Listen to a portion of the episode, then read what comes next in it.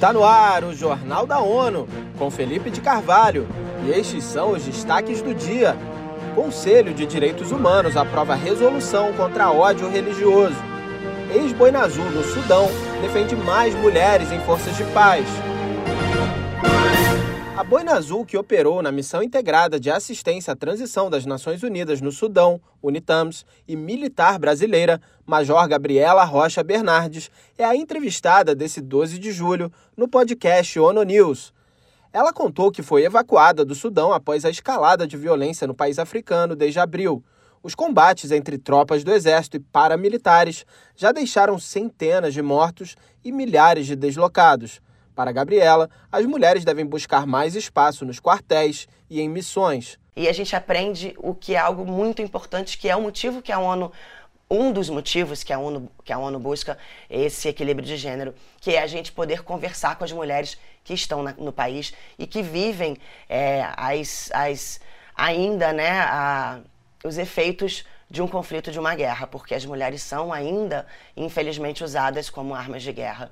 Então a gente aprende lá como lidar com elas, como conversar com elas, como poder é, estar no terreno e trazer é, essas demandas específicas de mulheres né, para a nossa missão. Jornalista com mais de 18 anos de formação, a militar contou que teve acesso diário a casos de violência e abusos que diz esperar que sejam combatidos com maior presença feminina em contingentes no terreno. O Conselho de Segurança não aprovou a renovação da autorização do mecanismo de entrega de ajuda humanitária transfronteiriça da Síria. Cerca de 4 milhões de pessoas seriam beneficiadas pela operação, segundo agências da ONU. O acordo atual venceu neste 10 de julho. Acompanhe com Eleutério Guevani. Na mesa, os 15 Estados-membros do órgão votaram em dois projetos de resolução sobre a continuidade das operações, autorizadas em janeiro pela Resolução 2672. O projeto, que teve veto da Rússia, foi apresentado por Brasil e Suíça, que estão a cargo do dossiê humanitário da Síria. A China se absteve e 13 países votaram a favor. O projeto de resolução proposto pela Rússia previa a extensão da travessia de Babalawa por seis meses até 10 de janeiro de 2024. Tanto o país como a China votaram a favor do rascunho, que no total obteve 3 votos a favor e 10 abstenções. Da ONU News em Nova York, Eleutério Gavan. Nenhuma das propostas acatou a sugestão do secretário-geral, Antônio Guterres, que pedia uma renovação de um ano. Após o impasse, Guterres expressou sua decepção, em nota, pela falta de um acordo. O Conselho de Direitos Humanos das Nações Unidas adotou nesta quarta-feira uma resolução que condena e rejeita a intolerância religiosa.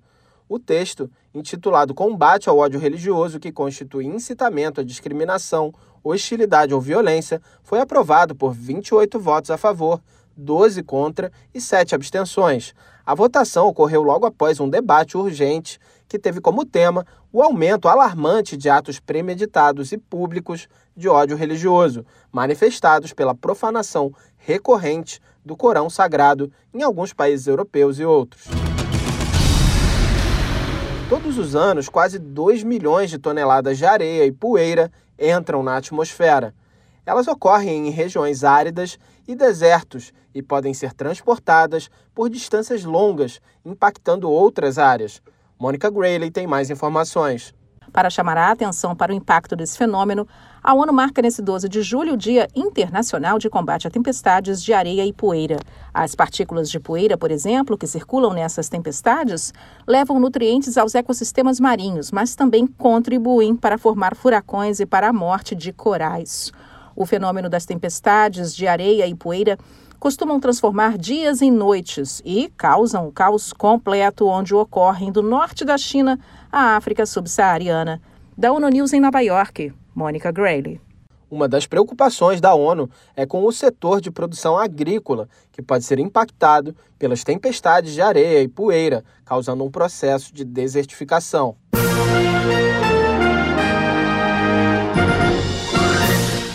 Este foi o Jornal da ONU.